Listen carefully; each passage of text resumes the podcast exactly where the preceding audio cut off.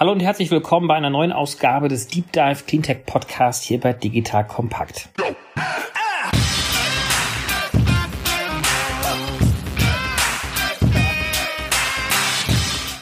Ich bin David Wortmann, Gründer und Geschäftsführer von Devia Eco, einer auf Cleantech spezialisierten Beratungsagentur im Bereich Politik, Kommunikation und Strategie. Wir haben uns viel schon über Energiewende-Themen hier unterhalten, über Geschäftsmodelle und Technologien, die auf den Klimaschutz sich positiv einzahlen.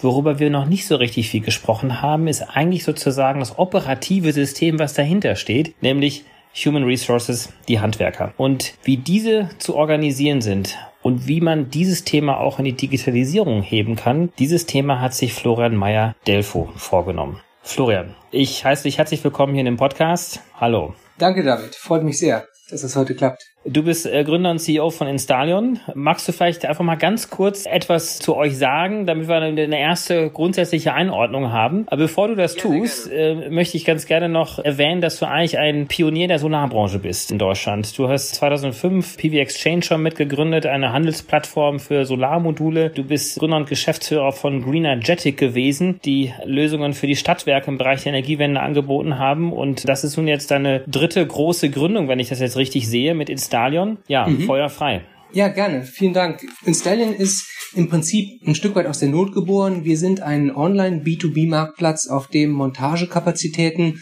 gehandelt oder vermittelt werden und sind damit seit 2019 im Markt und ja, schauen, dass wir die Energiewende ein Stück weit besser und effizienter umsetzen lassen, indem wir die Auftraggeber, die Aufträge haben, mit den Auftragnehmern, die ja nicht so üppig gesät sind in Deutschland, Handwerk ist knapp, besser und effizienter zusammenbringen. Super, das ist erstmal eine gute erste Einordnung. Ihr habt Instalion 2019 gegründet. Wie kam es denn dazu? Was war der Gründungsauslöser? Also im Prinzip, wie ich gerade schon sagte, es war aus der Not geboren. Ich habe bei der Greenergetic zwischen 2012 und 2019 festgestellt, dass ja spätestens seit 2018 es immer schwieriger wurde, Handwerkerkapazitäten zu bekommen. Und dann war eigentlich relativ schnell klar, nachdem wir ja in 2005 bis 2011 mit der PV Exchange sehr erfolgreich als weltweiter B2B-Marktplatz für Module, also Upstream-Marktplatz unterwegs waren, dass wir eigentlich so eine Art Marktplatz auch im B2B-Bereich für Handwerkskapazitäten im Bereich PV, Speicher, Ladeboxen aufsetzen möchten. Und das war die Geburtsstunde von Installion. Heute ist es so, dass wir bei Installion zwei Hauptgeschäftsfelder haben. Das heißt also zum einen sind wir wirklich ein B2B-Marktplatz, auf dem eigentlich so die gesamte Branche, also das Who is Who der Solar, der Energie, der E-Mobilitätsbranche Aufträge einstellt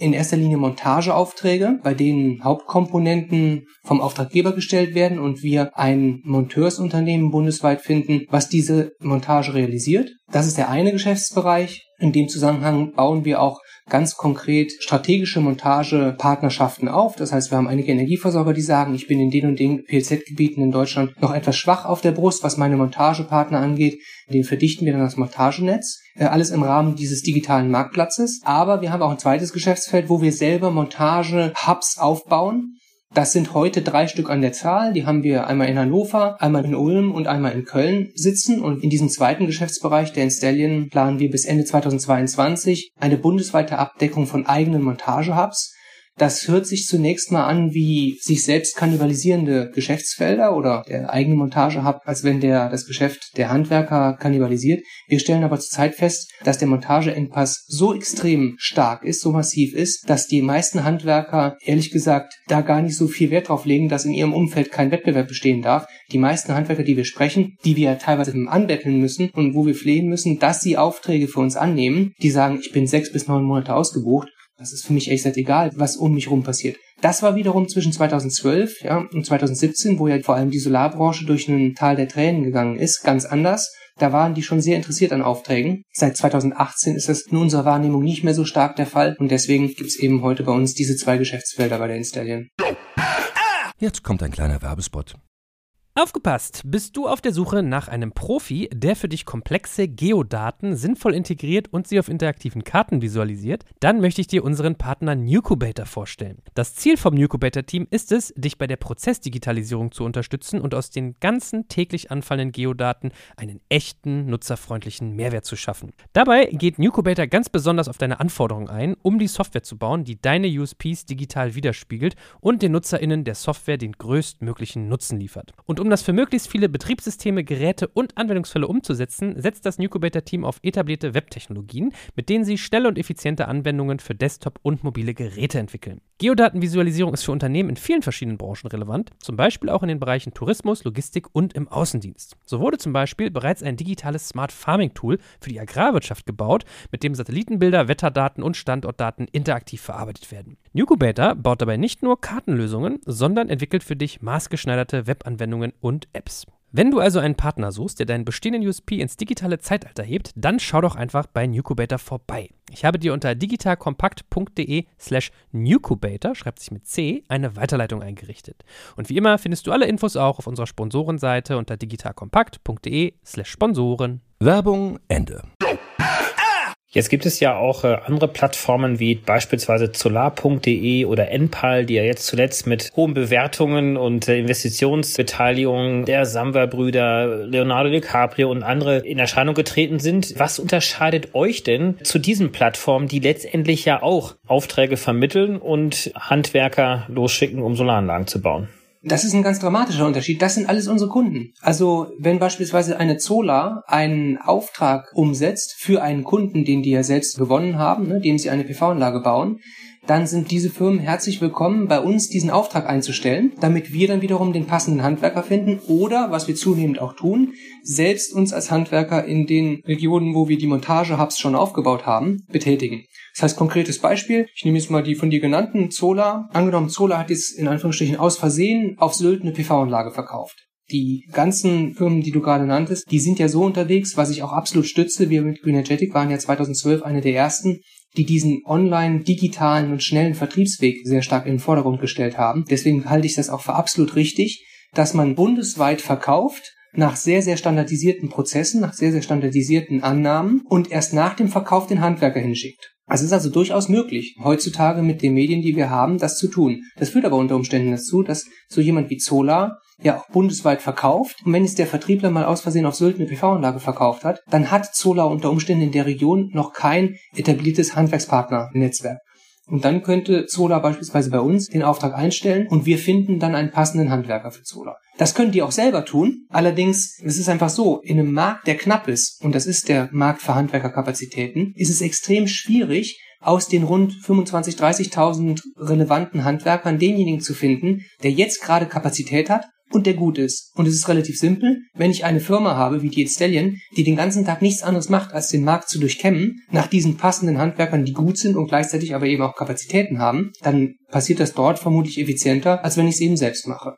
Also, um deine Frage zu beantworten, Firmen wie Zola, Enpal und wie sie alle heißen, sind unsere Auftraggeberkunden und wir sind sehr gerne für diese tätig, indem wir Handwerker finden oder indem wir uns selbst als Handwerker betätigen. Pioniere in dem Umfeld war ja beispielsweise auch Termondo, die das ja vor allen Dingen auch im Wärmebereich gemacht haben.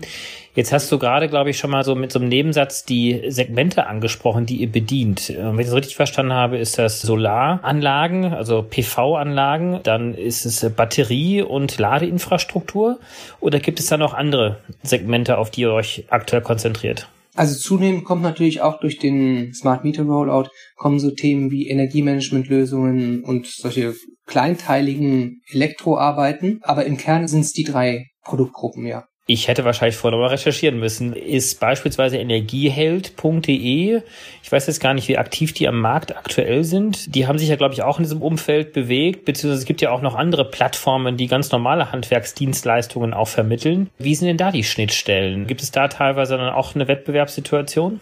Durchaus, ja. Also wir haben schon Wettbewerb, zwar jetzt nicht zu der üblichen MyHammer-Kundin, ja, also die Tante Erna, die sich irgendwie von einem ungeschulten Spargelstecher die Glühbirne einschrauben lässt für 23,50 Euro. Das ist eher B2C. Wir sind rein B2B, das heißt auf unserer Auftraggeberseite sind eben die, die gerade genannten, größere Energieversorger, aber eben auch die Player aus Berlin, und wir legen Wert darauf, dass wir im Produktzuschnitt sehr spitz sind. Das heißt also, wie du gerade gesagt hast, Produkte sind bei uns PV-Speicher, Ladeboxen, bisschen Energiemanagementlösung, aber eben nicht die Breite, die so eine MyHammer hat. Dafür aber sehr, sehr spezialisierte Partner vermitteln. Das heißt also, dass wir auch beispielsweise relativ wenig Reklamationen bezüglich Qualität haben. Also es kommt ganz selten ein Auftraggeber zu uns und sagt, Mensch, was habt ihr mir denn da für einen Heini vermittelt? Der kann ja gar nichts. Das, was MyHammer und die üblichen B2C-Plattformen sehr stark umtreibt, Das passiert bei uns nicht so stark. Und gleichzeitig muss man dazu sagen, dass wir so spitz wir in dem Produktzuschnitt sind, so tief gehen wir jetzt auch in die Wertschöpfungskette, indem wir eben mit eigenen Montagehubs, teilweise auch exklusiv beispielsweise, wir haben zum Beispiel in Hannover einen Montagehub für einen Energieversorger aufgesetzt, der den mehr oder weniger exklusiv auch nutzt, in den Markt gehen und damit natürlich auch unsere Wertschöpfungstiefe verstärken. Und die Handwerksdienstleistungen sind Elektriker oder gibt es da noch andere Gewerke? Ja, also das ist ja Elektriker, Solateure so in dem Umfeld. Also Dachdecker, Elektriker, Solateure, wenn man jetzt mal so das ganze PV-Feld abdeckt, da braucht's ja nicht nur Elektriker, sondern ein Gros der Arbeit findet ja auf dem Dach statt. Von daher, wenn man jetzt mal unterscheiden würde zwischen AC und DC-Arbeiten, äh, die wir ja vermitteln, ne, oft wird angefragt, dass der Auftragnehmer, den wir vermitteln, beides machen soll. Also das musst du vielleicht nochmal kurz, kurz erläutern für denjenigen, der nicht ganz so tief in Energiethemen drinsteckt, was jetzt AC-Leistung und DC-Leistung ist. Ja klar, sorry. Also AC ist im Prinzip alles das, was im Keller passiert, ab Wechselrichter, also den Zählerschrank umbauen, die Anlage unten in Betrieb zu nehmen. Und DC ist das, was auf dem Dach passiert, das heißt Module aufs Dach bringen und so weiter. Und die DC-Arbeit, die Gleichstromarbeit, das Verschalten der Module ist ehrlicherweise ziemlich simpel, aber die Dacharbeit, die ist nicht ganz trivial. Ja, also müssen Ziegel ausgeschliffen werden, das muss sauber an Dachsparren festgemacht werden. Und da ist eigentlich ein Dachdecker der Richtige. Und im Keller ist der Elektromeister der richtige. Und viele Gewerke, und das sind ja so die Firmen, die uns seit 2005 begleiten, sind dann sogenannte Solateure, die meistens einen Dachdecker und einen Elektriker haben und die das Gewerk dann komplett abdecken. So, was braucht es denn jetzt, um ein solches bundesweites Handwerksnetzwerk mit diesen genannten Gewerken auch aufzubauen? Vor allen Dingen auch um die Qualität sicherzustellen, die du auch gerade mehrfach angesprochen hast als Unterscheidungsmerkmal auch zu anderen Plattformen. Also es sind jetzt letztlich zwei unterschiedliche Geschäftsmodelle, die wir betreiben, die aber sehr nah miteinander verwoben sind. Das eine ist ein digitaler Marktplatz, auf dem ich sehr prozessoptimiert die Partner miteinander vermitteln muss. Also auf der einen Seite rund 350 wiederkehrende Auftraggeber, Energieversorger, Solar etc. Und auf der anderen Seite diese große Wust an 25.000, 30.000 Elektrikern. Das ist zum einen mal ein komplett digitales Geschäftsmodell mit den ganzen auch ja letztlich digitalen Gesetzen und den ganzen Gesetzen aus so einer typischen Startup-Welt. Und wenn ich jetzt den zweiten Geschäftsbereich anschaue, nämlich den Aufbau von eigentlichen Niederlassungen, das ist Handwerksgeschäft. Und das ist das, was auch aus meiner Sicht das Spannende bei unserem Unternehmen ausmacht, ähnlich wie ja auch bei Termondo, dass wir eine Digitalisierung und das Handwerksgeschäft miteinander verbinden, mit dem Ziel, effizientere Strukturen zu schaffen, damit, und das darf man nie vergessen, am Ende aus einer geleisteten Handwerkerstunde einfach mehr Effizienz rauskommt. Weil das ist ganz wichtig für das Gelingen der Energiewende. Wir schaffen das nur, wenn wir die Handwerker, die ja so rar gesät sind im Markt, wenn wir die deutlich effizienter einsetzen. Weil die wachsen halt nicht so schnell nach, wie wir sie brauchen und die können auch gar nicht so schnell aus den osteuropäischen Ländern rüberkommen und qualifiziert werden, wie das in Deutschland zurzeit benötigt wird. Und wenn du fragst, was braucht man, ich glaube, dass wir, auch wenn ich mir jetzt mal anschaue, welche Ansätze es auch bei großen Energieversorgern, das ist ja so das Geschäftsfeld, in dem ich mich mit der Greenergetic die letzten acht, neun Jahre getummelt habe, was braucht es, um so etwas wie die Installion aufzubauen, dann ist es zum einen die Startup-Welt und dieses Digitale, was auch mein Mitgründer, der Till Kirnay, mit reinbringt, also wirklich Prozesse zu optimieren, zu digitalisieren und Dinge komplett neu zu denken, aber eben auch das handwerkliche Verständnis. Denn was ich auch in der Vergangenheit immer wieder festgestellt habe, wenn man mit neuen Geschäftsmodellen auf Handwerker zugeht oder die Handwerksbranche, geht. Man braucht da eine gewisse Glaubwürdigkeit. Und wenn man da zu ja, Berlin-Mitte-artig auftritt, das finden Handwerker nicht so gut, das findet auch die Branche nicht so gut. Das heißt also, diese Mischung aus beiden, die ist ganz, ganz wichtig. Ist das dann auch der Grund, warum Stadtwerke, größere Energiekonzerne oder auch Stadtwerke, Verbünde sich dann doch etwas schwerer tun, dann selbst in diesen Markt hineinzugehen, dass es dann auch gerade deswegen euch braucht? Oder gibt es dann auch andere Gründe, warum vom Konzern es schwerer fällt, als jetzt Startups wie ihr in diesen Markt hineinzukommen?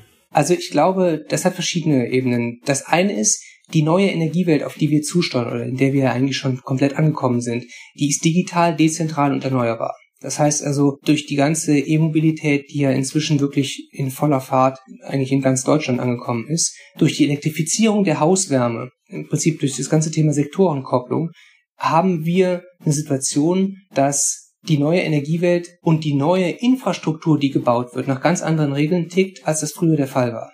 Das ist per se für einen Energieversorger schon mal ein Problem, der diese kleinteiligen Projekte, Individualprojekte sind es ja, es sind ja Individualkraftwerke, idealerweise noch intelligente Kraftwerke, damit kommen die nicht klar. Das können die nicht qua ihrer DNA. Das ist das erste Problem.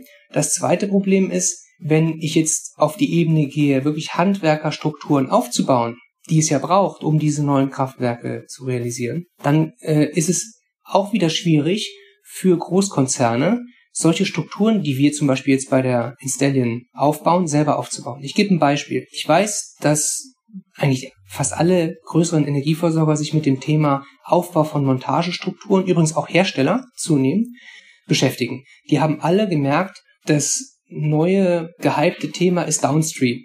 Ja, also Downstream heißt alles ab dem Zeitpunkt, wo jetzt der Endkunde ins Spiel kommt, der Endkunde verkauft ist. Denn heute haben wir ja kein Problem mehr, dass der Endkunde kauft. Das ist ja viel schöner als noch 2012 bis 2017. Da war der willige Endkunde das Bottleneck. Heute ist die sauber verbaute Hardware das Bottleneck, also der Handwerker. Und die Firmen, die sich bisher als Großkonzerne daran versucht haben, die haben drei Hauptschwierigkeiten. Das eine sind die Sicherheits- und Gesundheitsrichtlinien, also die HSEC-Kriterien, die die anlegen. Das ist in Großkonzernen extrem. Und das ist so, dass ich glaube, dass auch die meisten Großkonzerne nicht in der Lage sind, dieses kleinteilige Handwerksgeschäft, was ja nicht umsonst in größtenteils drei bis fünf Mannbuden heutzutage liegt, ne, in der Hand von drei bis fünf Mannbuden, dass sie das einfach nicht effizient in ihren Strukturen aufbauen können. Jetzt kann man sagen, kaufe ich mir halt welche dazu. Jetzt pack mal eine M&R-Abteilung von einem großen Energieversorger mit einem Handwerker zusammen in einen Raum. Da kommt am Ende wahrscheinlich nichts Gutes bei rum, weil die komplett anders ticken. Das heißt also auch das Kaufen von Handwerksbetrieben, das anorganische Kaufen von solchen Strukturen und dann vielleicht den Konzernrahmen darüber zu legen, funktioniert nicht. Was funktioniert aus meiner Sicht ist, dass man Leute, die beide Bereiche kennen, nämlich wie das Handwerksgeschäft funktioniert und wie aber auch eben digitales Startup-Geschäft funktioniert, dass man die zusammenbringt, und das ist der Fall bei Installion, dass man eine digitale Handwerkerstruktur aufbaut, aber abseits des Konzerns. Und dann, wenn das alles aufgebaut ist und die HSC-Kriterien beispielsweise nicht im Aufbau der Strukturen schon überall die Mühlsteine an den Fuß gebunden haben, sondern dass man dann eben einigermaßen frei diese Strukturen aufbauen kann. Wenn man dann darüber einen Partner legt wie ein Stadtwerk oder ein Energieversorger, dann kann das funktionieren. Aber ich glaube, dass diese Unternehmen selber solche Strukturen aufbauen, das ist extrem schwierig. Ich kann auch die Beispiele nennen. Also das ist ein sehr, sehr aufwendiges Geschäft, so eine einzelne Montageniederlassung mit fünf funktionierenden Installateuren, mit zwei Autos, Kaffee in der Kaffeemaschine und funktionierenden Prozessen dahinzustellen. Wenn ich mir überlege, dass ich das in einer Konzernstruktur mit den Freigabeprozessen, bis man einen Mitarbeiter angestellt hat, bis man mal ein Auto im Leasing besorgt hat, aufsetze, das funktioniert nicht. Und das ist der Punkt, weshalb das aus meiner Sicht auch schwierig ist, dieses kleinteilige Handwerkergeschäft, was essentiell ist für das Gelingen der Energiewende, in Großkonzernen umzusetzen. So, äh, wie geht ihr denn jetzt ganz konkret vor? Jetzt haben wir ja wirklich die Herausforderung, dass die Handwerker, ich denke mal auch trotz äh, dieser Corona-Phasen, in der wir gerade drin sind, sehr, sehr stark ausgelastet sind. Mhm. Wie findet ihr denn überhaupt diese Handwerker, die euren Qualitätsstandards gerecht werden? Und wie reagieren die Handwerker auf euch, die ja möglicherweise sagen, wisst ihr was, euch da oben, wo ihr jetzt gerade sitzt, brauchen wir euch auch nicht? Also im Prinzip ist da auch wieder zweigeteilt. Ne? Also der erste Teil der Antwort ist, wie finden wir Handwerker, die bereit sind, für unsere Auftraggeber, also die größeren Partner tendenziell und die ja auch teilweise mit neuen Ideen kommen. Ne? Also wenn ich mir den Mario Kohle von Enpal anschaue, ja, der strotzt vor Dynamik und wenn dann da so ein Handwerksbetrieb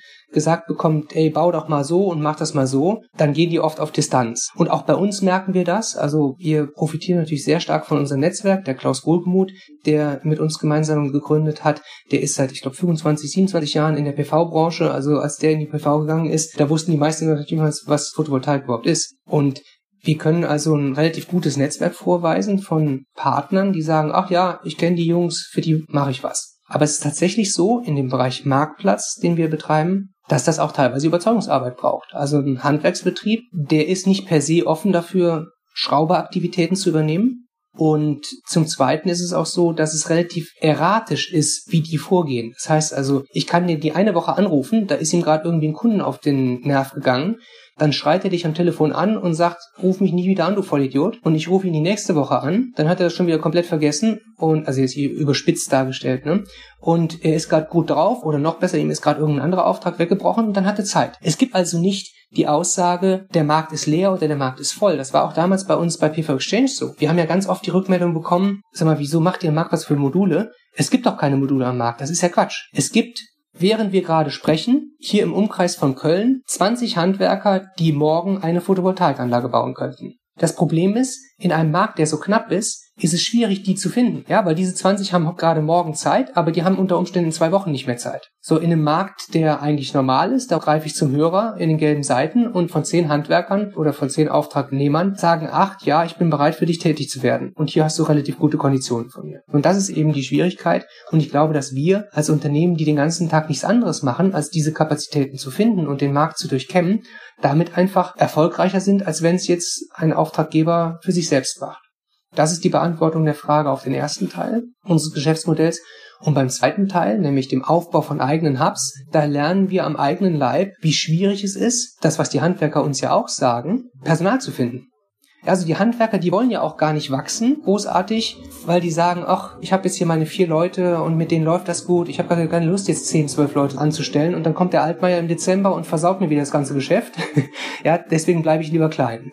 So, und wir sind ein bisschen anders unterwegs. Wir glauben als Installion wirklich, dass es wertvoll ist, ein bundesweites Montagenetzwerk aufzubauen und zu gleichbleibender Qualität diese Anlagen realisieren zu können. Und wir stecken sehr viel Arbeit und Zeit auch da rein, entsprechendes Personal zu finden. Und die Recruiting-Strategie ist da ein Schlüssel. Also erstes Beispiel, es ist ein Riesenunterschied, ob jetzt ein Energieversorger inseriert, wir brauchen Elektriker. Also der Elektriker kommt schon mit einem ganz anderen Habitus und einer ganz anderen Einstellung zum Energieversorger, als es beispielsweise äh, der Elektriker ist, der jetzt sich bei uns bewirbt oder den wir aktiv ansprechen.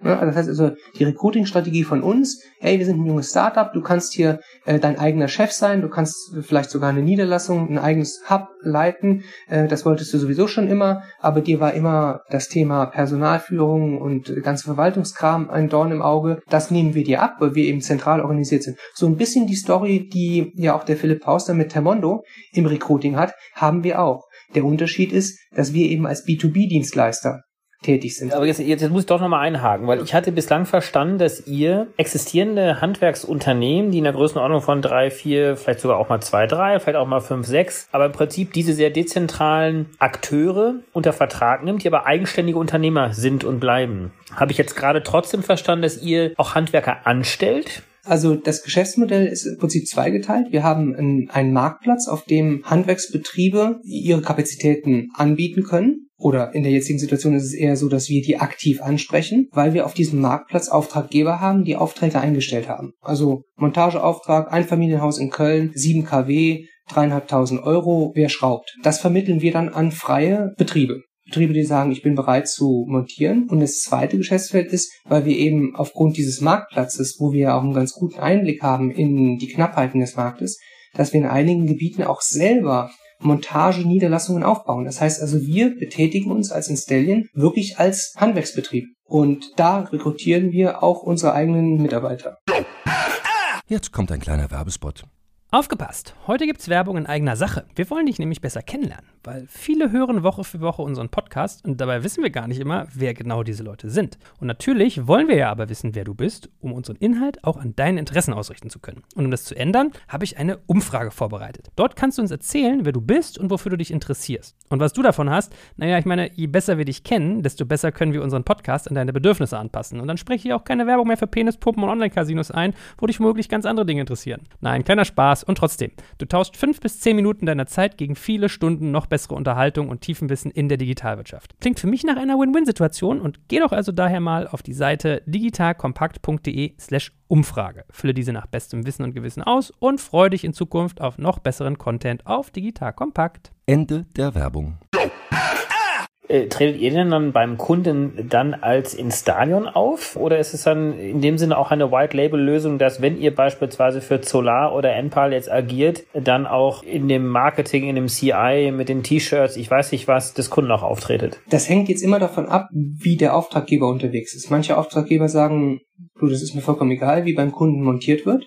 Das sagen wir dann, wenn wir über den Marktplatz beispielsweise den Kontakt zu einem Handwerksbetrieb hergestellt haben, so auch dem Handwerksbetrieb. Wir sagen dem hier, sprich bitte mit dem Auftraggeber XY und dann klären die es untereinander, ob der die Jacke von dem trägt oder nicht. Einige sagen aber, wenn du zu meinem Kunden fährst, dann musst du bitte das Auto mindestens mal mit dem Magnetschild kenntlich gemacht haben oder im Auftrag von Stadtwerk so und so dich als Auftragnehmer oder ausführender Betrieb des Stadtwerks XY zu erkennen geben. Das ist sehr unterschiedlich. Und äh, wenn ihr jetzt eure eigenen Handwerker beschäftigt, auch eigenen Hubs habt, konzentriert ihr euch dann dennoch vor allen Dingen auf diese Marktsegmente Batterie, Solar, Ladeinfrastruktur oder würdet ihr auch ganz normale Elektroinstallationsdienstleistungen anbieten? Also würden wir grundsätzlich auch. Das würden wir übrigens auch in beiden Geschäftsbereichen. Also egal, ob wir die Dienstleistung über unsere eigenen Mitarbeiter abdecken lassen oder ob diese Dienstleistung an einen Subunternehmer vermittelt wird. Grundsätzlich sagt der Auftraggeber, was gemacht werden soll. Aufgrund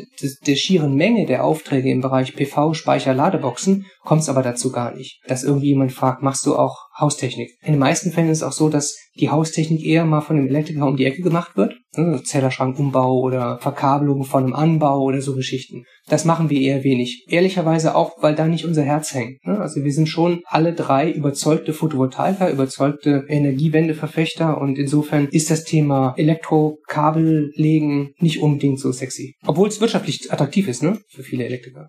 Personal ist ja ein Engpass. Was wünscht ihr euch beispielsweise von der Politik oder was könnt ihr selber daran ändern, damit es hier noch mehr Menschen gibt, die in diese Berufe hineinkommen? Ja, das ist eine super Frage, weil ich glaube, das ist auch der entscheidende Schlüssel, wie wir die Energiewende voranbringen. Also zum einen die Effizienzpotenziale heben, ja, also ein Handwerksbetrieb per se ist ja in der Regel nicht wahnsinnig effizient unterwegs, auch nicht besonders digital unterwegs. Aber zum anderen, die Leute, die jetzt gerade ins Studium gehen oder jetzt gerade entscheiden, was wollen wir machen, die müssen einfach verstehen, wie genial es ist, Elektromeister zu werden. Ganz platt. Wir haben ja bei uns ein Callcenter, was die Vermittlungen äh, durchführt. Ne? Wenn also ein Auftrag reinkommt, dann kümmern sich teilweise auch studentische Hilfskräfte um die Vermittlung dieser Aufträge an Handwerker. Weil es ist eine große Menge an Handwerkern, die dann angerufen werden muss und gefragt werden muss, machen Sie PV? Ah ja, wunderbar. Hätten Sie vielleicht Zeit, übernächste Woche einen Auftrag von uns zu realisieren. Und die wundern sich, was die Handwerker teilweise verdienen.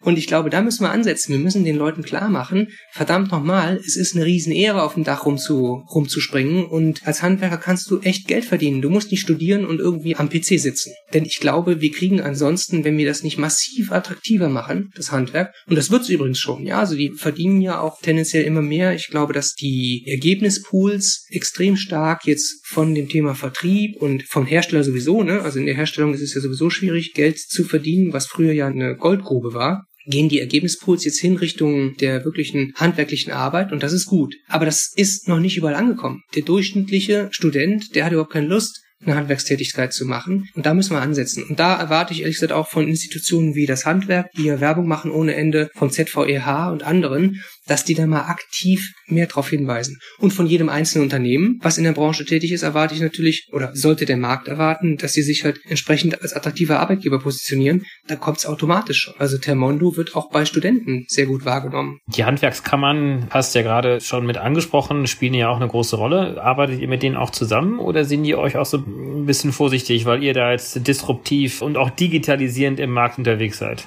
Also wir hatten gefühlt deutlich mehr Gegenwind bei Green Energetic. Wir waren ja mit Green Energetic 2012 eine der ersten, die gesagt haben, wir verkaufen die PV-Anlage, wir planen die vor und du lieber Handwerker fährst nur noch zum Verifizierungstermin vor Ort. Das gab die erste Zeit teilweise schon echt einen Shitstorm, aber das hat sich inzwischen so gewandelt, dass die Handwerker damit ganz gut umgehen und die Handwerkskammern, aber auch die Handwerker sind heute viel, viel offener für digitale Geschäftsmodelle. Und deswegen glaube ich, sind wir da eigentlich auf einem guten Weg. Die sind immer noch relativ konservativ, ja okay, das ist ja ein jahrhundertealtes Geschäft und die sagen sich, was wollen die ganzen neuen Yuppies hier mit irgendwelchen effizienzsteigernden Digitalisierungsideen? Wir sind die letzten Jahre auch gut klargekommen. Also das ist ja auch nicht ganz falsch, diese Einstellung. Aber ich glaube, so von beidem das Beste rauszunehmen, das ist gut. Gib uns doch mal vielleicht noch mal äh, ein Gefühl für die Größe des Marktes und wie sich der Markt auch in der Vergangenheit so ein bisschen entwickelt hat, aber vor allem natürlich auch in die Zukunft hinein. Du bist ja jetzt schon sehr lange, das habe ich ja in der Anmoderation schon erwähnt, sehr lange in der Solarbranche unterwegs. Jetzt haben wir natürlich die riesengroßen Herausforderungen des Klimawandels. Wir haben den European Green New Deal. Wir haben die deutsche Bundesregierung, die ja äh, Energiewendeziele hat, wo Solarenergie ja auch eine große Rolle spielt. Manche, und zu denen gehörst du sicherlich auch, würden sagen, die ist noch viel zu klein, diese Rolle. Das heißt, wir haben ja massive Ausbaustufen ja eigentlich noch vor uns. Gib uns doch mal so ein bisschen ein Gefühl für den Markt, wie er sich jetzt in den nächsten Jahren entwickelt und was es auch für euch und gerade auch für ja, den Personalmangel bedeutet. Ja, also deswegen haben wir letztlich ja auch die Instelling gegründet, weil ich sehr überzeugt davon bin und die meisten, mit denen ich spreche, sehen das ähnlich, dass wir in den nächsten acht bis zehn Jahren eine Situation, wie wir sie 2012 bis 2017 oder 2016 vielleicht hatten, ja, dass die Leute wirklich um Aufträge gekämpft haben,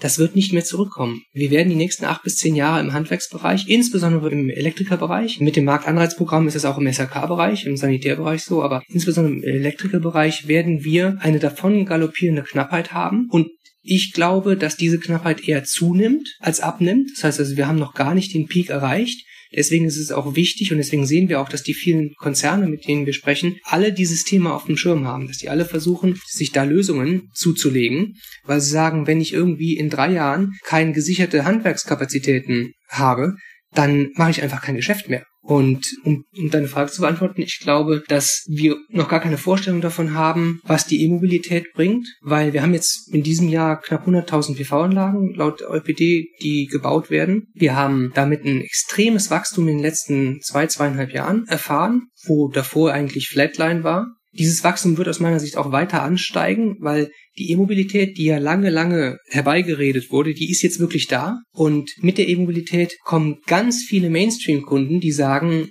ey, jetzt habe ich das Auto da, das fährt auf Strom, jetzt brauche ich auch die PV-Anlage.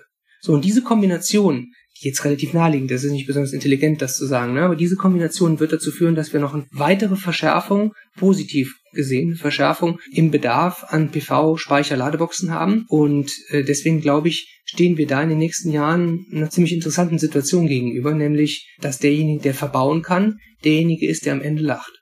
Um vielleicht mal ein, zwei Zahlen einzuschmeißen, das Ziel der Bundesregierung ist ja 65 Prozent erneuerbare Energien bis 2030 zu realisieren. Diejenigen, die sagen, dass die Paris-Klimaziele eingehalten werden müssen, sagen, das muss eigentlich noch mehr als diese 65 Prozent erneuerbare Energien sein. Und in Deutschland werden sicherlich viele erneuerbare Energien eine Rolle spielen, aber Solarenergie und Windenergie werden sicherlich den größten Anteil auch darstellen. Und wenn man sich dann den Solarbereich anschaut, den ihr mit abdeckt, reden wir hier von 5 bis 10 Gigawatt, die eigentlich zugebaut werden müssten pro Jahr bis 2030. Vor allen Dingen, weil ja auch noch der Strombedarf ja zunimmt. Du hast es angesprochen, der ist ja nicht nur da, um wie in der Vergangenheit so ein bisschen Licht zu Hause zu erzeugen oder den Fernseher oder den Computer zu betreiben, sondern wir haben über die Sektorkopplung dann natürlich noch einen zusätzlichen Strombedarf für den Mobilitätssektor, auch für die Heizung, die Wärmepumpe, die hier eine Rolle spielt, die direkte Nutzung von Strom für Wärme auch. Also wirklich ein riesengroßer Strombedarf, der auf uns zukommt, der zum großen großen Teil von Solarenergie gedeckt werden muss und äh, der eben dann auch von Dachanlagen und natürlich auch von großen Freiflächenanlagen kommt. Absolut, ja. Also das, das sehe ich auch so und ich glaube gerade die Dachanlagen und die Individualspeicher, denen ich sehr kritisch gegenüberstand, als das Geschäft sich so entwickelt hat 2010, 2011, die werden da einen ganz entscheidenden Beitrag bringen, weil wir nämlich viel weniger Kapazität brauchen, als wir es denken, wenn wir die Intelligenz in die Systeme und ins Netz bringen. Und von daher glaube ich, sind wir da auf einem guten Weg. Und ich denke, weil du gerade die Mineralölgesellschaft angesprochen hast. Also wenn ich mal schaue, da wo ich jetzt wohne, da gucke ich mich um und das ist größtenteils elektrisch, also hybrid oder elektrisch betrieben, was da rumfährt. Also wenn da jetzt ein CEO von einer Mineralölgesellschaft reinschaut und sagt, okay, das wird unter Umständen mal das Szenario in fünf oder zehn Jahren sein. Ich glaube sogar, dass es deutlich früher kommt, weil das so ein sich selbst beschleunigender Prozess ist. Ja, wenn der Nachbar was hat, dann kaufe ich mir eben auch das Elektroauto die müssten aus meiner Sicht ziemlich Sorgen kriegen, dass sie irgendwann marginalisiert werden. Und das ist gleichzeitig wiederum das, was aus meiner Sicht auch der Vorteil für die Stromkonzerne ist. Diejenigen, die jetzt Strom machen oder die sich hauptsächlich im Strombereich bewegen, für die ist es eine Riesenchance. Also mein Stromverbrauch, der hat sich irgendwie veranderthalbfacht seit Mitte diesen Jahres, einfach nur weil ich ein Elektroauto habe. Und das ist eine komplette Verschiebung hin Richtung der Strombetreiber, die allerdings ihrerseits natürlich mit den eben genannten Problemen zu kämpfen haben, dass sie dieses Geschäft nicht vernünftig bedienen können, weil sie eben diese Kleinstkraftwerke bei ihren Kunden in den meisten Fällen nicht selber auf die Kette bekommen. Also wirklich großes Potenzial für Wachstum hier in Deutschland. Schaut ihr euch denn auch schon äh, internationale Märkte an? Ja, wir hatten, du kennst ja die Geschichte von PV Exchange, da waren wir ja sehr, sehr schnell international. Wir hatten, glaube, im dritten Jahr schon ein Büro in San Francisco, wir hatten ein Asien-Büro und so. Das war super, das macht mir auch unheimlich viel Spaß. Allerdings haben wir hier dermaßen viel Geschäft vor der Brust in Deutschland und es ist natürlich auch ein lokales Geschäft. Das ist ja nicht so hardwarelastig, sondern es ist ja sehr stark dienstleistungslastig, montagelastig. Und deswegen sind wir jetzt auf absehbare Zeit erstmal für Deutschland am Start sozusagen. Unser Marktplatz allerdings, über den ja die Vermittlungen von Handwerkerkapazitäten passieren, der ist im Prinzip sofort mehrsprachig und auch in anderen Ländern einsetzbar. Und wir haben auch schon erste Anfragen von Ländern, die sagen, Mensch, bei uns ist es genauso schwierig. Ne? Spanien zum Beispiel, super spannend. Letztes Jahr ist da der Solarboom wieder gestartet und die haben genau das gleiche Problem. Ne? Denen sind die Handwerker ausgetrocknet in diesen knapp acht, neun Jahren saure Gurkenzeit in Spanien. Und jetzt springt es wieder an der Markt und es gibt keine Handwerker. Wenn ihr euch euer Wachstum anschaut, wollt ihr das alles selber auch stemmen, also organisch wachsen oder strebt ihr hier auch noch Finanzierungsrunden an? Also wir streben ganz konkret jetzt fürs kommende Jahr eine Series A-Runde an. Wir adressieren etwa zweieinhalb Millionen Euro Kapitalbedarf, um dann Ende 22 ein bundesweites Montagenetz aufgebaut zu haben. Und wir haben auch schon den einen oder anderen Partner an Bord geholt. Also Bernhard Beck beispielsweise ist bei uns als kleine Gesellschaft damit drin, den ich auch persönlich extrem schätze und der halt auch bei allen Innovationen immer ganz vorne dabei ist. Was mich sehr freut, ist, dass der Kai Howald bei uns als Gesellschafter mit an Bord ist. Der war schon Gesellschafter der Greenergetic und das freut mich natürlich als Gründer, wenn man die Gesellschafter auch überzeugen kann, wieder zu investieren, dann hat man vielleicht nicht allzu viel falsch gemacht in der Vergangenheit. Und da kommen jetzt auch noch ein paar ganz spannende Persönlichkeiten dazu in den nächsten Wochen, die auch ihren Track Record und, und ihre Historie aus der Branche haben. Und das freut mich ganz besonders, viel mehr noch als Kapital einzusammeln, wenn Leute, auf deren Meinung ich wirklich viel gebe, wenn die sagen, das ist genau ins Schwarze getroffen, genau das Geschäftsmodell braucht's und da mache ich mit. Also nicht nur Kapital, sondern die sich dann wirklich einbringen mit ihren Netzwerken und, Partnerschaften. Das ist das Schöne, wenn man lange in der Branche ist, dass man auf diese Netzwerke ganz gut zugreifen kann. Dann sag du mir doch nochmal vielleicht jetzt zum Abschluss unseres Gespräches auch, was sind so die nächsten großen Milestones und Erwartungen an die Zukunft? Also ich glaube, wir sind zunächst mal daran, im nächsten Jahr zu zeigen, dass die Niederlassungen, die wir aufgebaut haben, die Montage-Hubs, wo wir wirklich mit eigenen Mitarbeitern montieren, dass die gut funktionieren. Die ersten haben wir schon in die Profitabilität gebracht. Aber das zu skalieren, das wird die Mammutaufgabe für nächstes Jahr sein. Und ich glaube, dass mittelfristig mit den Verwerfungen, die wir zurzeit im Markt haben, mit dieser Mega-Fusion oder Übernahme ist es ja eigentlich von Energy Eon und den Digitalisierungsentwicklungen, die jetzt gerade in der Energiebranche ähm, ganz besonders viel Disruption bringen. Also die Digitalisierung verursacht ja überall Disruption, aber ich glaube in der Energiebranche ganz besonders. Da stehen wir vor einer spannenden Zeit, weil ich überzeugt bin, dass zum einen diese Eon Energy Verschmelzung, die ja dazu führt, dass eigentlich aus zwei Firmen, die relativ identisch waren, eine gemacht wird. Das wird dazu führen, dass sowohl Player im Markt, auch Startups wieder auf den Markt kommen, sich umorientieren, aber auch hochkarätige Manager und hochkarätige Mitarbeiter sagen, nee, ich suche jetzt mal ein Heil woanders. Plus, ich glaube, Inzwischen ist es ja so, dass jeder propagiert, wir werden der neue Energieversorger. Ich glaube, dass es wirklich für die Energieversorger schwer sein wird, mit den Mühlsteinen der Großkonzernstruktur und dem dezentralen, digitalisierten, kleinteiligen Energiewelt der Zukunft mithalten zu können. Und ich glaube wirklich, dass die Startups, die sich da jetzt hervortun, dass die die Chance haben, diesen Markt zu großen Teilen auch zu erschließen, weil sie eben nicht die Kostenstrukturen der Vergangenheit mit sich rumschleppen. Und das wird schwierig. Ich glaube, dass die Energieversorger sich da warm anziehen nachvollziehen müssen. Das wurde denen seit 20 Jahren gesagt und ich höre auch immer wieder, ja, ja, ja, das wird uns seit 20 Jahren gesagt und es hätte noch immer Jotje Jange. Ich glaube, dass dieser Zeitpunkt jetzt nicht mehr da ist. Ja, ganz, ganz besten Dank für das tolle Gespräch, Florian. Ich wünsche euch viel, viel Erfolg. Also ihr habt da wirklich sehr große Marktchancen. Gibt es noch irgendwas, was du sagen möchtest? Gerne, ja. Danke für die Zeit. Ich habe mich total gefreut, dass du uns angenommen hast in den Kreis der Podcast-Beiträger und ich freue mich auf die nächsten Jahre. Das wird auf jeden Fall spannend und die Energiebranche ist wahrscheinlich mit das interessanteste Thema, was man sich in unserer Wirtschaft aktuell antun kann. Wir werden bestimmt noch einiges von euch hören. Also potenzielle Investoren, die Serie A steht bevor. Potenzielle Mitarbeiter natürlich auch. Ihr sucht sicherlich auch immer gute, qualifizierte, motivierte Menschen, um mitzumachen. Und äh, ja, wir werden bestimmt noch einiges von euch hören. Und ganz, ganz herzlichen Dank nochmal, Florian. Wir hoffen das. Danke dir. Also tschüss. Bis dann.